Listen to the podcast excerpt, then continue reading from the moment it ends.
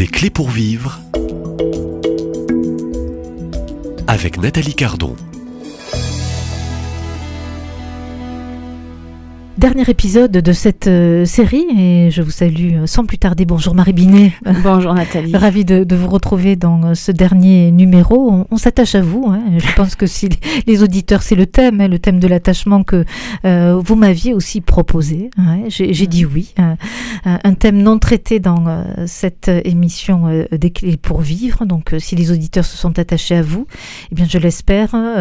nous avons bien entendu, bien compris que si on est en couple, hein, et si on, on est peut-être dans ce profil d'évitant ou ce profil de fusionnel, ce qui peut arriver euh, euh, très souvent, eh bien on peut repérer, mais il n'est jamais trop tard euh, de, de, travailler, de faire un travail sur soi. Tout à fait. Hein mais pareil, pour tous les couples que je peux accompagner, alors comme je vous disais tout à l'heure, si un couple vient, c'est qu'à un moment donné, il y a quelque chose qui ne fonctionne plus très bien. C'est qu'il y a une crise. Et donc on questionne, enfin je questionne obligatoirement le système d'attachement euh, dans lequel chacun s'est construit. Et euh, de voir aussi comment il le mettent en place, ils l'ont mis en jeu entre eux. Et quand on a un des conjoints qui est sécure et que l'autre ne l'est pas, en fait, on est sur un couple qui va être dysfonctionnel, mais au bout d'un très grand nombre d'années. Ça ne se fait pas tout de suite. Et puis, quand on est euh, dans un couple où l'un des deux est plutôt euh, euh, avec le, le, côté et euh, évitant et fusionnel, hein, qui, est donc euh, plutôt très déséquilibré. Euh, là, on va être sur des couples où il peut y avoir un peu plus d'agressivité, un peu plus de toxicité, parce que il est très difficile de trouver une régulation euh, au niveau du comportement euh, de la personne. Et euh, elle peut être beaucoup plus en difficulté pour accepter de faire un travail sur elle. Mais en tout cas, c'est possible tout de même. Hein, euh, voilà. Ensuite, quand on a un couple où les deux sont dans un fusionnel et l'autre évitant, on est sur des couples qui ont des crises conjugales souvent très rapidement dans leur relation, dès la première année et euh, qui ne vont pas s'en occuper tout de suite parce qu'il y a l'attachement justement amoureux et très fort et puis qu'on se dit toujours au début ça va passer, l'autre va faire un effort, moi aussi je vais faire un effort, mais en fait c'est redondant et je découvre du coup qui arrivent dans mon cabinet souvent à partir de la euh, troisième ou quatrième ou cinquième année et parfois certains viennent très très tardivement même au moment de la retraite parce que la vie familiale a fait qu'ils ont fait avec. Ils arrivaient à ne pas être trop ensemble, du coup ce système là les a peu confrontés. Mais à la retraite, ils se retrouvent complètement l'un en face de l'autre, ce qui fait que euh, l'évitant comprend pas pourquoi tout d'un coup l'autre lui tombe dessus, et, et, le fusionnel qui cherche, qui demande beaucoup, ne comprend pas pourquoi l'autre ne répond pas.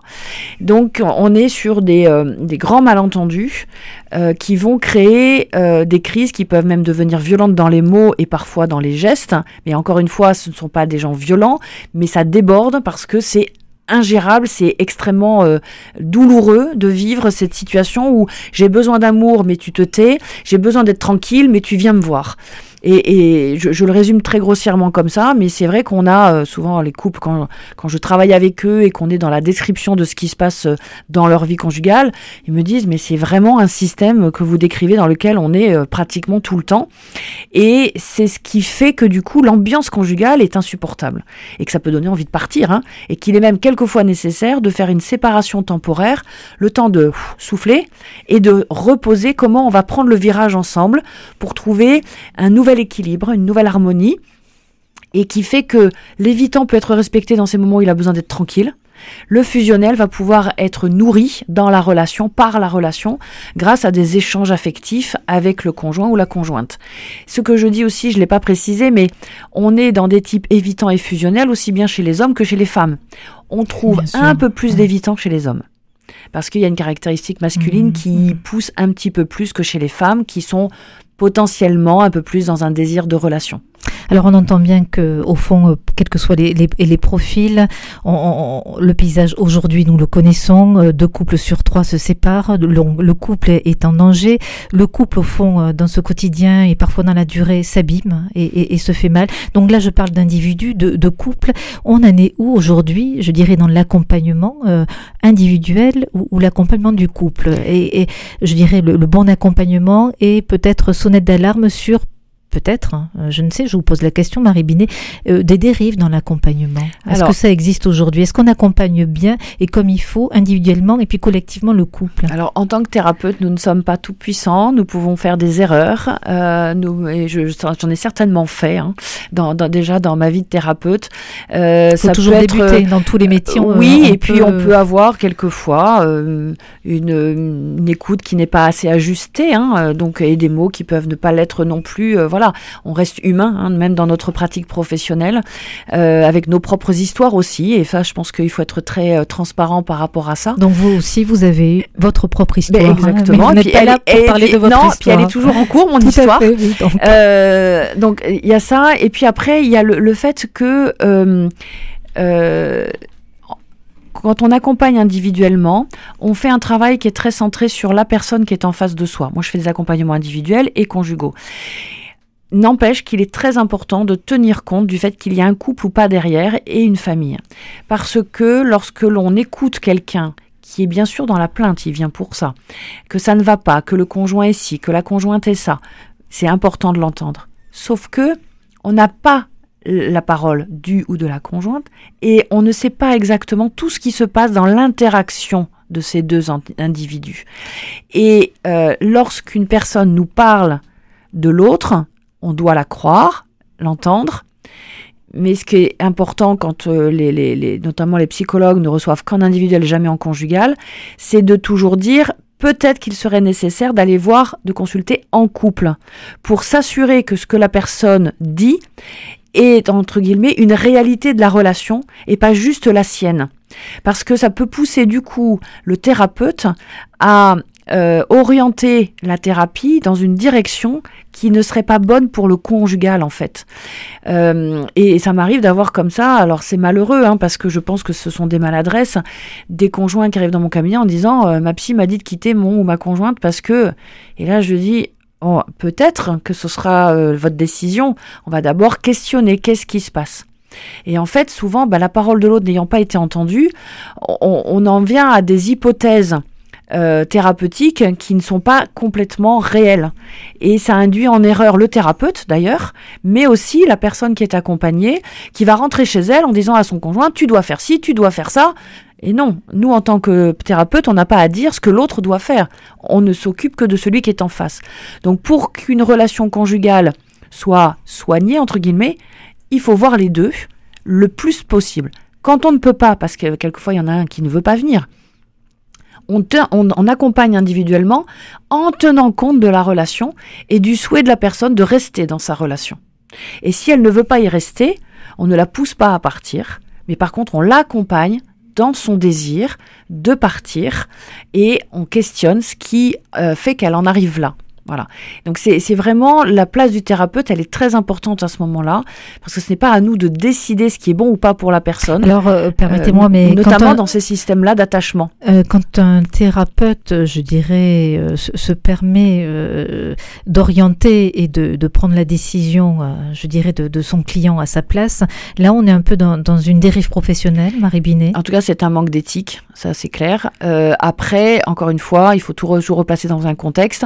En tout cas, ce qu'il faut dire, c'est que il se crée des attachements entre les patients et le thérapeute. Et donc, c'est au thérapeute qui normalement a une supervision d'être euh, à sa place. Donc dans la juste distance avec et, euh, exactement, et de vérifier la manière dont l'attachement se crée quand il n'est qu'avec une personne en thérapie, et même quand il est avec le couple, de manière à ne pas prendre parti pour l'un ou pour l'autre et faire, et je dirais, euh, déplacer l'attachement euh, vers lui. Et ça aussi, c'est une prudence que, que doivent avoir tous les thérapeutes, d'où la supervision nécessaire, euh, parce que le thérapeute vient lui-même avec son système d'attachement. Donc, il a une lecture, il a une écoute qui sont aussi influencées par ça. Et, euh, et donc, euh, bah, on peut pas être complètement neutre, mais on doit savoir être ajusté dans sa posture, dans la distance euh, avec euh, les patients que nous accompagnons. Et, et ça, le, le, thérapeute doit se le reposer régulièrement. Donc on entend bien que le thérapeute, lui aussi en tant que professionnel, est appelé aussi à faire son propre bilan, savoir se remettre en question. Et puis pour ceux et celles qui euh, euh, sont euh, à, l'écoute hein, de, l'entretien du jour et puis des, précédents, je rappelle que ces émissions sont en podcast sur le site donc de, notre radio chrétienne et on entend très bien de votre part, Marie Binet. Et puis merci aussi de toutes ces, ces clés, je dirais, qui, je l'espère, vont éclairer certains d'entre nous sur aussi l'accompagnement, être resté toujours rester libre dans le choix aussi de son thérapeute hein, et savoir partir quand il faut partir. Et rechoisir en toute liberté peut-être un, nouveau thérapeute. Oui, alors vous savez, on peut, on peut aller très loin parce que pourquoi on quitte un thérapeute pour en trouver une autre?